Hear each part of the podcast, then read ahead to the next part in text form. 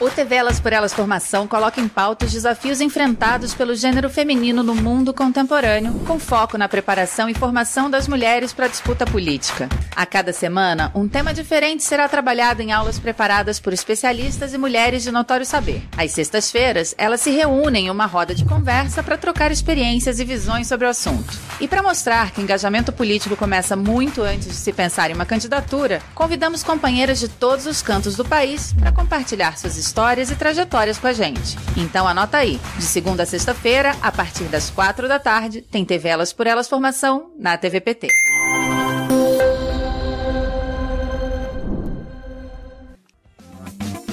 O tema dessa semana é gênero e cidade. Hoje, a pesquisadora e consultora em políticas públicas Ana Carolina Nunes vai conversar com a gente sobre o direito à mobilidade. Oi, pessoal, tudo bem? É, meu nome é Ana Carolina Nunes, eu sou doutoranda em Administração Pública e Governo e pesquisadora em políticas públicas. E eu também sou ativista em mobilidade urbana é, e contra a violência de gênero. E é nessa posição que eu estou aqui para conversar com vocês. É, eu vim falar sobre direito à mobilidade é, e tentar conectar é, essa noção de direito à mobilidade com as desigualdades nas cidades, né? Como a mobilidade pode nos fazer, nos ajudar a entender a lógica dessas desigualdades nas cidades, né? Antes de começar, eu queria ressaltar com vocês é, que provavelmente vocês já devem ter percebido que essa temática da mobilidade urbana, de política urbana de maneira geral, é muito dominada por homens, né? E isso tem muito a ver com o processo de exclusão que acontece nas nossas cidades, né? Porque são políticas pensadas por um grupo muito restrito de pessoas é, e por isso que é muito bom que mulheres como vocês, que estão por aqui, se engajem politicamente nessa luta, para a gente entender essa realidade que a gente tem que mudar, mas também que os homens que estão na posição de poder, né, que eles se preocupem em entender melhor como que as decisões deles também acabam contribuindo muitas vezes para piorar as desigualdades. É, vocês já viram em aulas anteriores, né, discussões sobre direito à cidade com perspectiva de gênero e também sobre como entender as desigualdades na cidade a partir de uma visão interseccional é, né, que considera o cruzamento das diferentes formas de opressão. Agora a gente vai tentar entender como a mobilidade urbana se relaciona com tudo isso que vocês já viram. Então, assim, para começar, eu queria propor um exercício. Eu queria que você que está assistindo essa aula parasse para pensar na última vez que você precisou sair de casa para para qualquer lugar, seja trabalho, estudos, compra, visita, etc. É, como que você se locomoveu? Você foi a pé, de ônibus, de carro, de bicicleta, de moto? E para onde que você foi? E aí, eu queria que você pensasse é, como é que você decidiu de que forma que você ia fazer esse trajeto que você fez, né? É, você provavelmente deve estar pensando aí no tempo, né? No tempo que você tinha disponível para chegar até o lugar, no horário que você precisava chegar, no quanto que você gostaria ou poderia gastar para fazer esse deslocamento. Então, aí você toma essa decisão. É, no que ou com quem você precisaria ir, se você precisava levar alguma coisa, precisava ir com alguém, então dependendo, ter, poderia ser de um jeito ou de outro, né, com o meio de transporte de outro, e também, obviamente, em quais os meios de transporte, as opções que estavam disponíveis para você usar para se locomover até esse lugar onde você precisava ir. É, mas você também pensou, por exemplo, no que seria mais confortável para você? É, em, em, que meio de se deslocar seria mais saudável, ou que polui menos, ou que faria você sentir mais segura nesse trajeto, né?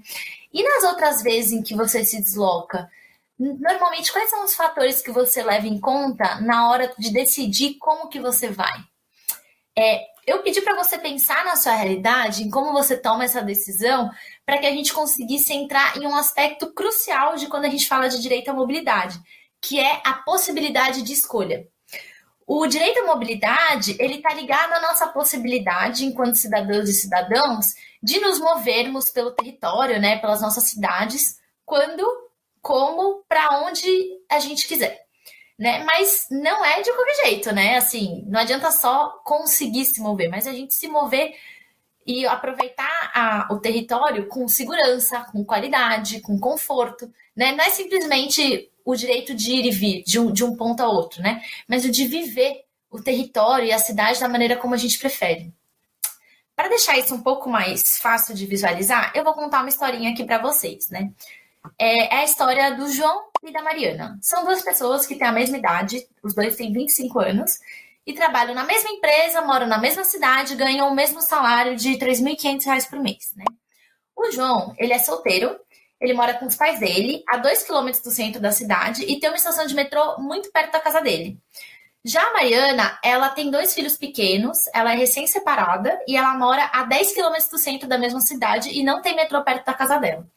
O João, ele vai de metrô para o trabalho, mas ele está ensaiando começar a ir de bicicleta, porque é mais gostoso, né? E ele normalmente vai de casa para o trabalho, do trabalho para casa e de fim de semana dá uns rolezinhos, né? Mas ele vai começar a fazer um curso de inglês duas vezes por semana, aproveitando que a empresa dá um descontinho, aí a bicicleta vai ajudar ele a fazer esses trajetos sem gastar menos e além de ser mais confortável. A Mariana, por sua vez, ela precisa pegar dois ônibus e um metrô para ir para o trabalho. É, e como ela tem dois filhos, ela tem que sair de casa bem cedinho para deixar os filhos na escola e também precisa gastar uma parte do dinheiro dela para pagar um ônibus escolar para buscar os filhos na escola e deixar na casa da vizinha, que cuida dos filhos até a Mariana chegar em casa. Às vezes ela precisa pedir para a vizinha ficar um pouquinho mais com as crianças, porque ela precisa passar no mercado para comprar as coisas da casa. De fim de semana, a Mariana quase nunca consegue passear, porque ela precisa resolver as coisas de casa e às vezes ela precisa visitar a mãe que está com probleminha de saúde. Às vezes ela passeia com os filhos, mas ela fica pelo bairro mesmo, porque ia ficar muito caro ficar levando e voltando para o centro, né? Ela também queria fazer o curso de inglês duas vezes por semana, que nem o João tá fazendo, né? E a vizinha até se ofereceu para ficar com as crianças mais, até mais tarde, durante a semana. Mas a Mariana achou que era melhor não fazer, porque ela ia chegar muito tarde em casa e achou que seria muito perigoso.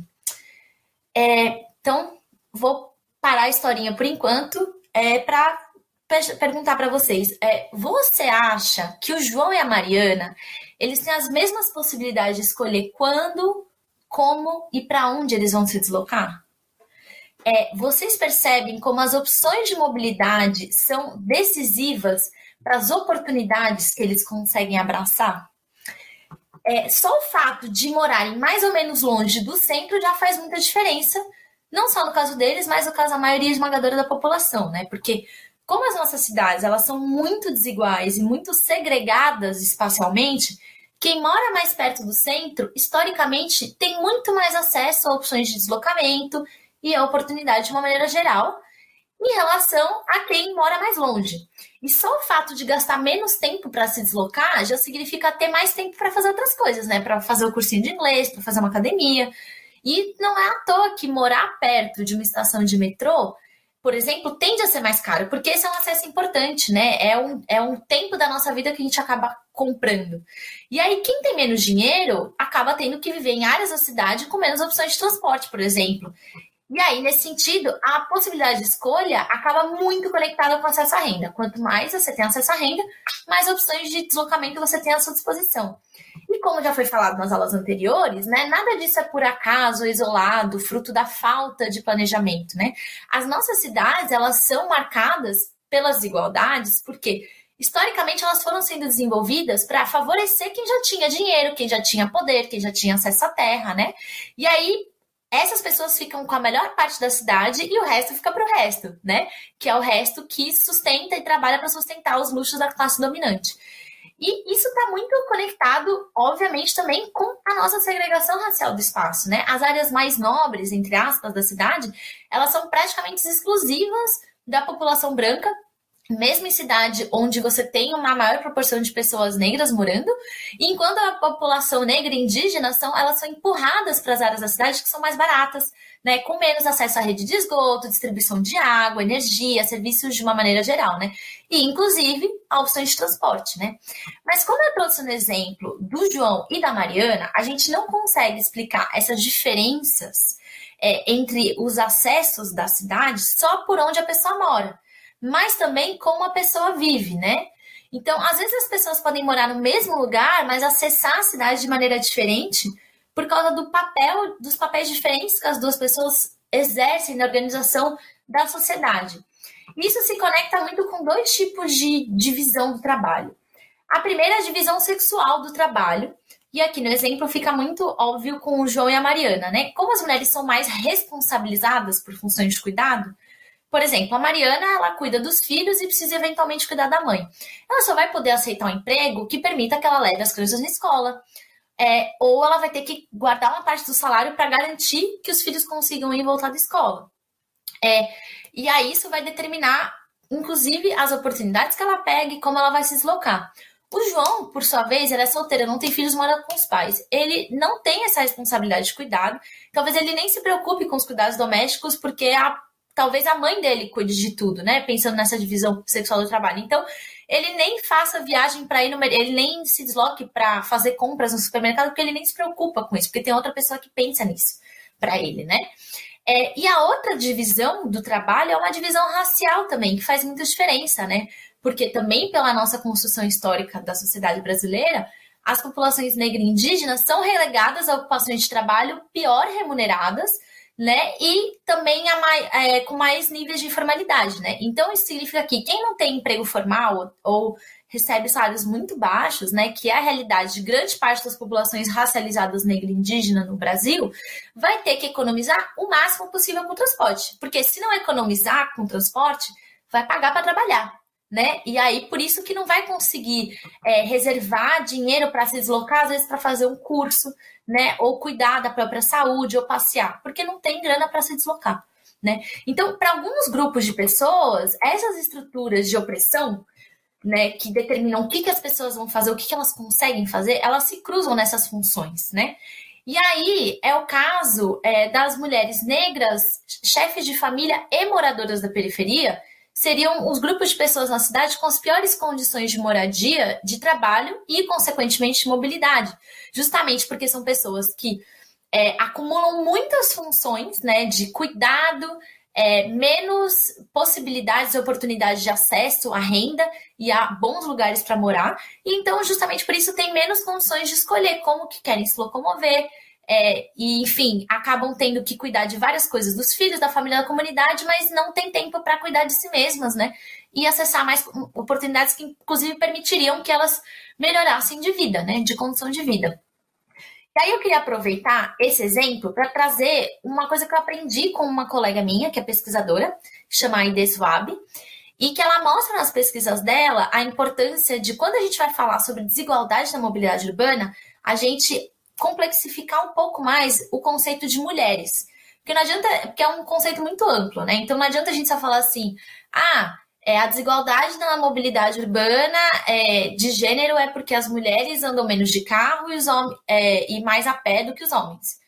Porque a categoria mulheres é muito ampla, isso vai depender muito se a mulher, por exemplo, é responsável, se ela tem filhos, se ela é chefe de família, se ela tem emprego formal ou não, né? Então, uma mulher que, que é chefe de família, é, tem filhos e não tem emprego formal, ela vai ter possibilidades de se deslocar muito piores do que uma mulher que tem emprego formal e mora num lugar bom e não tem filhos, entendeu? Que mora num lugar bem localizado na cidade e não tem filhos, né? Assim como tem algumas mulheres que elas vão ter condições de deslocamento, mais oportunidades de deslocamento melhores do que homens, do que alguns homens que estão em uma situação social pior do que elas, né? Esses fatores que eu trouxe aqui, eles estão sempre se cruzando, né, e determinando os acessos que a gente tem à cidade e à mobilidade. Então, é por isso que é tão importante a gente ter sempre um olhar interseccional de como as diferentes formas de opressão se cruzam, como vocês viram em outras aulas, né? E quando eu falo disso, pode até parecer que eu estou tirando coisa da minha cabeça, porque não são informações assim que aparecem com muita evidência, com tanta evidência nos dados. E isso tem uma razão. É porque historicamente as políticas de mobilidade elas foram pensadas para duas coisas: para garantir que a elite que basicamente se desloca de carro conseguisse se deslocar sem pegar trânsito e que a massa trabalhadora chegasse nos seus trabalhos de transporte público, né? Só que se você pensa em mobilidade só para isso, você não diferencia os tipos de trabalhador, você não pensa em quais são as outras funções que as pessoas ocupam no mundo, né? É, como, por exemplo, as funções estão ligadas a cuidado, que eu já coloquei aqui. Então, é basicamente pensar a mobilidade para o João, né? Um homem de meia idade que vai e volta é, do trabalho. Então, muitos dados que são produzidos sobre como as pessoas se deslocam na cidade, eles nem diferenciam gênero e raça. Então, a gente não tem que saber, não tem como saber sobre essas desigualdades na mobilidade urbana, né? Se tem uma, um segmento da população que está se deslocando menos, que está deixando de se deslocar, ou perdendo muito tempo e dinheiro nos deslocamentos, né? E se a gente não tem esses dados, também é um reflexo de como essas desigualdades não são sequer problematizadas entre quem pensa a política de mobilidade urbana, que pensaria tipo, ah, a gente precisa entender se tem desigualdade, se as pessoas estão tendo mais oportunidade de usar esse ou aquele meio de transporte, né? Até porque a mobilidade urbana, ela ainda não é de fato encarada como um direito por quem faz essas políticas. Isso se reflete nas próprias políticas públicas, né? É, por exemplo, nos planos municipais de mobilidade urbana, que são um conjunto de planos que as cidades precisam fazer para determinar como elas vão melhorar a mobilidade, eu e uma colega, a Marina Pereira, a gente olhou todos esses planos e nenhum deles se propunha a enfrentar desigualdade de renda, raça e gênero, ou seja, a ter políticas para que as mulheres, a população negra e pessoas excluídas socialmente tenham as mesmas oportunidades de acesso à mobilidade urbana que as classes mais privilegiadas têm. Então, voltando àquela reflexão inicial, né, sobre o que, que faz vocês escolherem como que vocês vão se deslocar. Tem duas categorias de variáveis que a gente falou e que a gente pode pensar. A primeira é uma dimensão que é mais objetiva, né, que seria quanto custa para fazer o deslocamento, qual a distância daqui até lá, quanto tempo que leva, é, enfim, se você consegue chegar em algum lugar usando um tipo de transporte. Essas variáveis a gente consegue até calcular é, porque dá para captar isso por pesquisas e dados que já existem sobre custo, tempo e distância. Né? E é assim que a gente entende. Tem muito mais pessoas em uma situação parecida com a da Mariana, que leva um baita tempo para conseguir se deslocar do que a do João, que está tranquilo, vai e volta, consegue fazer outras coisas, né? Só que a gente não conseguiria dar rosto para Mariana e para o João, porque a maioria desses dados não tem informação sobre gênero e raça, pelo menos junto, né? Então dá para saber é, como essas desigualdades impactam pessoas diferentes como o João e a Mariana, né? E a outra categoria daquilo que você pensa quando você vai se deslocar, como você toma essa decisão, são dimensões subjetivas, né? Quando eu perguntei se você pensa antes de se decidir como se deslocar, sobre se você se sente confortável, segura, se o transporte é mais saudável, se polui menos, essas são dimensões assim que não dá para você medir com dados, né? Não dá para captar esse, essa informação, esse fator por dados objetivos. Precisa entrevistar, conversar, conhecer a opinião das pessoas. A gente precisa ouvir a experiência das usuárias, por exemplo, para entender por que, que algumas pessoas deixam de se deslocar ou mudam seus trajetos, por que, que deixam de usar uma passarela às 11 da noite, né? Porque elas têm medo de ser assaltadas. Por exemplo, por que, que a Mariana deixou de fazer o curso de inglês? Porque ela chegaria muito tarde em casa e ela acha que é inseguro. Essa é uma percepção, subjetiva e ela acha que pode ser assaltada ou sofrer assédio nesse caminho à noite. Só que se ninguém conversa com a Mariana, não dá para saber isso, né? É, tem outros fatores, por exemplo, por que, que a Mariana paga uma van para os filhos voltarem da escola? Em vez de eles voltarem a pé sozinhos? Porque ela tem medo deles serem atropelados, né? E aí isso acarreta mais um custo na vida delas e, e aí ela acha que é melhor pagar do que correr esse risco, né? Então, é por isso que, no caso, principalmente de mulheres, né, como a carga pesada das tarefas domésticas nos limita a fazer coisas mais longe de casa, é, tem outros exemplos de coisas que poderiam ser captadas assim. É, por que, que um casal homoafetivo deixa de passear, ocupar um determinado espaço da cidade, né? Por medo de ser agredido por pessoas intolerantes, ou porque um jovem negro deixa de passar, pode deixar de passar a pé por um determinado bairro nobre por medo de ser assediado pela polícia, ou uma pessoa com deficiência que simplesmente não consegue sair de casa sozinha porque o bairro é inacessível, né? Esses são elementos essenciais da vida das pessoas e que acabam sendo muito determinantes para a maneira como as pessoas vivem a cidade, né? Para a gente tomar a decisão de como como, quando e para onde a gente vai. Né? Só que esses fatores nem sempre são considerados, porque as políticas de mobilidade urbana ainda são pensadas para pessoas padrão. São pensadas para um monte de João e não considera praticamente nada da vida das Marianas, né? E por que, que eu estou falando para a gente pensar nisso? Porque a partir da nossa experiência de pessoas que tentamos e queremos viver os nossos territórios, as nossas cidades, a gente consegue entender o que está errado, o que não funciona direito e o que, que, tem que melhorar. A gente consegue entender quais são essas desigualdades que explicam por que, que algumas pessoas conseguem exercer plenamente o seu direito à mobilidade, né, se deslocar para onde, como e quando querem, que é uma minoria da população, enquanto a maioria das outras pessoas não consegue de maneira nenhuma, porque está totalmente limitado por suas condições objetivas, né? Ou seja, porque não tem dinheiro, porque mora longe, porque não tem é, transporte perto de casa, mas também por essas outras condições que são mais subjetivas, porque tem medo, porque precisam exercer outras tarefas, porque sentem que não pertencem a um determinado espaço. Então, por isso que é tão importante a gente trazer a nossa experiência para o centro é, dessa discussão para demandar mudanças que de fato possam permitir que mais pessoas tenham acesso a esse direito tão importante que é o direito à mobilidade. É isso, gente. Eu espero que é, essa aula tenha ajudado vocês a refletir sobre por que, o direito à mobilidade urbana é tão desigual, principalmente pensar como que a gente pode superar tudo isso. Obrigada!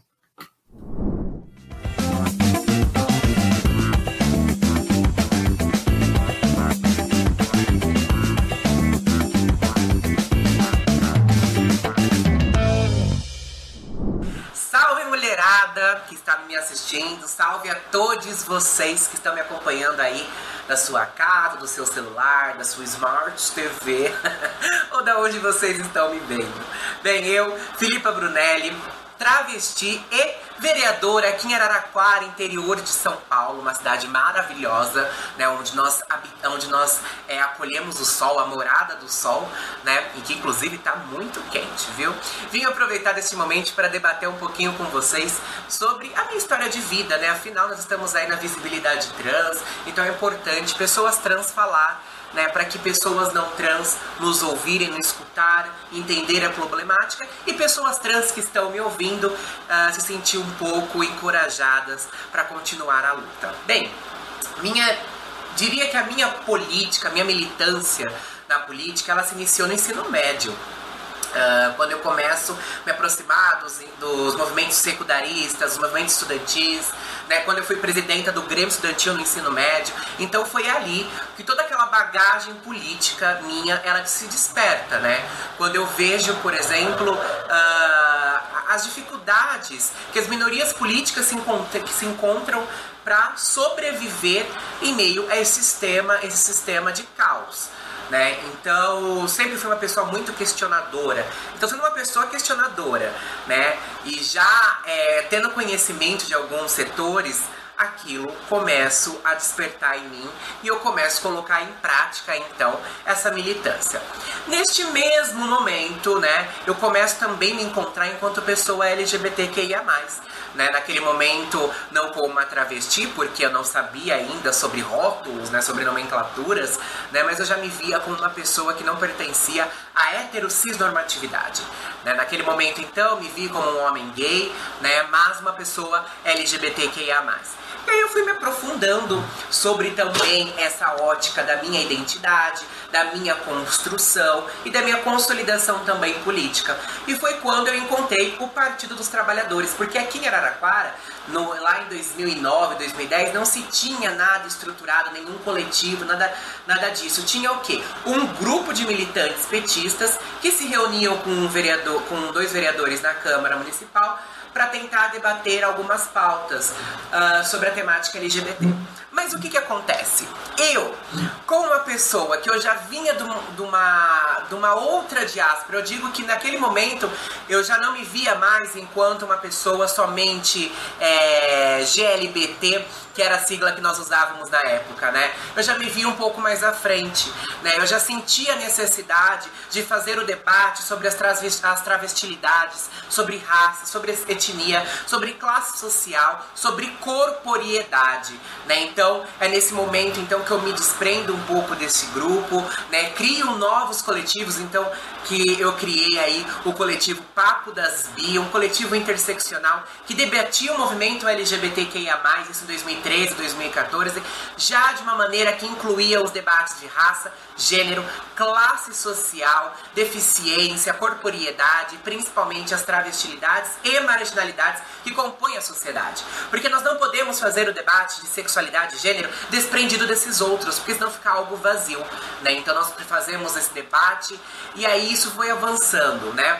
Onde em 2016, né, com o atual prefeito Edinho Silva vindo a disputar a, a prefeitura de Araraquara novamente, ele me convida então para construir o plano de governo dele, né? E aí, de forma muito honrosa, eu aceitei. É, a, a, construir esse plano de governo. Também ajudei eh, a coordenar uma candidatura de uma vereadora, nossa primeira vereadora negra aqui da cidade, né? Então que também abriu muitas portas para as outras mulheres adentrarem a política. E aí isso foi, foi, foi, bum, o Edinho ganhou a eleição né? E em 2017 ele me convida logo no início assim para compor o seu governo, para ser a assessora de políticas LGBT. Então, ou seja, aquela que era a liderança do movimento LGBT antes, ela agora passava a ter em suas mãos as políticas institucionais. Ela iria conduzir as políticas institucionais. Para mim foi uma grande honra. Assim, eu creio que foi uma das experiências mais valiosas da minha vida, né? E uma grande conquista, porque foi graças a, a, esse convite, que junto ao Edinho eu pude fazer com que Araraquara se tornasse referência nacional do que tange a comunidade LGBT.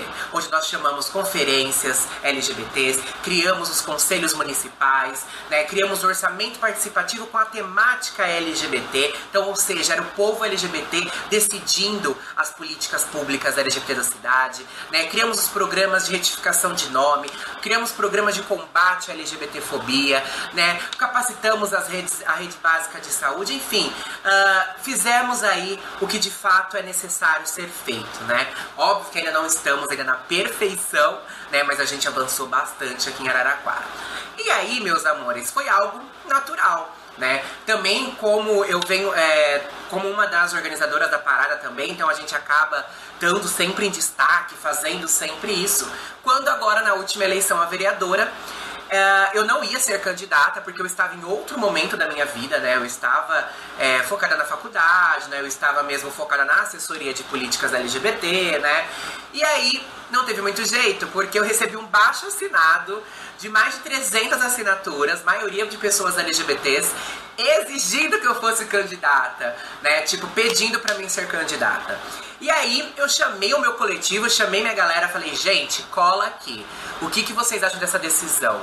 Porque assim, se é para mim sozinha, eu não vou. Eu preciso ir com outras pessoas. Se vocês toparem vir construir isso comigo, eu topo ser candidata. E não deu outra. A gente formou o bonde revolucionário, né? Um bonde composto só por LGBTs, pessoas pretas, periféricas, gordas, que de fato dialogam com o povo. E a gente montou aí essa campanha. Foi uma campanha bem difícil, né? Mas foi uma campanha que contou com o Partido dos Trabalhadores, né? Que graças ao programa de equidade dentro do, do, do, do Partido dos Trabalhadores, onde temos a valorização de pessoas trans, a gente conseguiu então ser a segunda mais votada de Araraquara. Gente, é isso mesmo.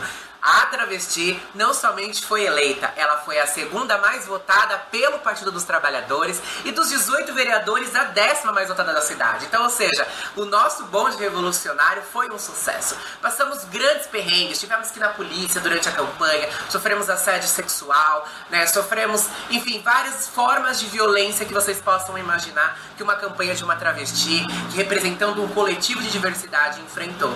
Mas aí, eis que a gente chegou aqui e já faz um ano que a gente vem ocupando o Legislativo Municipal, mostrando que é possível transformar a política. É difícil? Com certeza é. Se a vida de uma mulher na política já é difícil, agora vocês imaginam uma vida de uma mulher trans na política. Ela é muito mais difícil. Afinal, nós, mulheres trans, começamos praticamente agora a ocupar este espaço da política institucional. Né? Então, nós precisamos muito do apoio de você, mulher cisgênera que está nos acompanhando, que vocês podem ter certeza que todas nós, mulheres, nós vemos de uma vertente, mulheres, não é a mesma? Temos nossas especificidades. Mulheres cisgêneras, mulheres pretas, mulheres do campo, mulheres periféricas, mulheres trans, mulheres gordas, mulheres magras. Mas tem uma coisa que nos une: a palavra mulher. Nós precisamos nos unificarmos e entendermos e compreendermos que tem momentos da nossa vida que cada diáspora uh, de um grupo de mulheres vai seguir, mas tem um momento que a gente vai se encontrar. E é esse momento que a gente precisa estar juntas, ocupando os espaços de poder. E não somente ocupar os espaços de poder, mas ter o poder na mão. De fato, fazer uma política feminina, uma política consolidada com a luta das mulheres, né? Então é um pouco disso que nós vemos mostrando, que é que travesti não é bagunça, que é possível sim travesti ocupar a política. E aí, meus amores, principalmente agora falando para você, que é uma pessoa transexual, que é uma pessoa travesti, está esperando o que para vir pro PT? Venha pro PT, venha somar junto conosco nas trincheiras progressistas do Partido dos Trabalhadores, partido esse que deu voz, que deu vez e que deu voto para as mulheres, tanto cisgêneros como mulheres transexuais, hoje estarmos onde nós estamos. Então, se você é uma pessoa transexual, se você é uma mulher, né, não importa cis ou trans, viu esse vídeo, se identificou com a minha história, você, o seu lugar é no Partido dos Trabalhadores. Vem somar com a gente, vem somar comigo a construir cada vez mais um partido feminista, cada vez mais um partido consolidado pelas forças progressistas das mulheridades, tá? E cada vez mais ocupando os espaços de poder. Gente, e tentei falar da minha vida de forma muito breve, 10 minutinhos é muito rápido, né? E, e eu tenho muita coisa para contar, mas quem sabe numa, num próximo momento, não é mesmo? Ó, um beijo, meus amores, e é isso. Venha pro PT, vamos transformar esse país, porque com a força das travestis nós vamos fazer revolução. Afinal, sem travesti, não há revolução. Tchau, tchau, gente. O TV Elas por Elas Formação de hoje fica por aqui. Nos encontramos amanhã às 4 horas da tarde para falar sobre lutas urbanas e as mulheres nos movimentos sociais. Você encontra todos os nossos programas na playlist TV Elas por Elas Formação no canal da TVPT no YouTube e em formato de podcast no Spotify.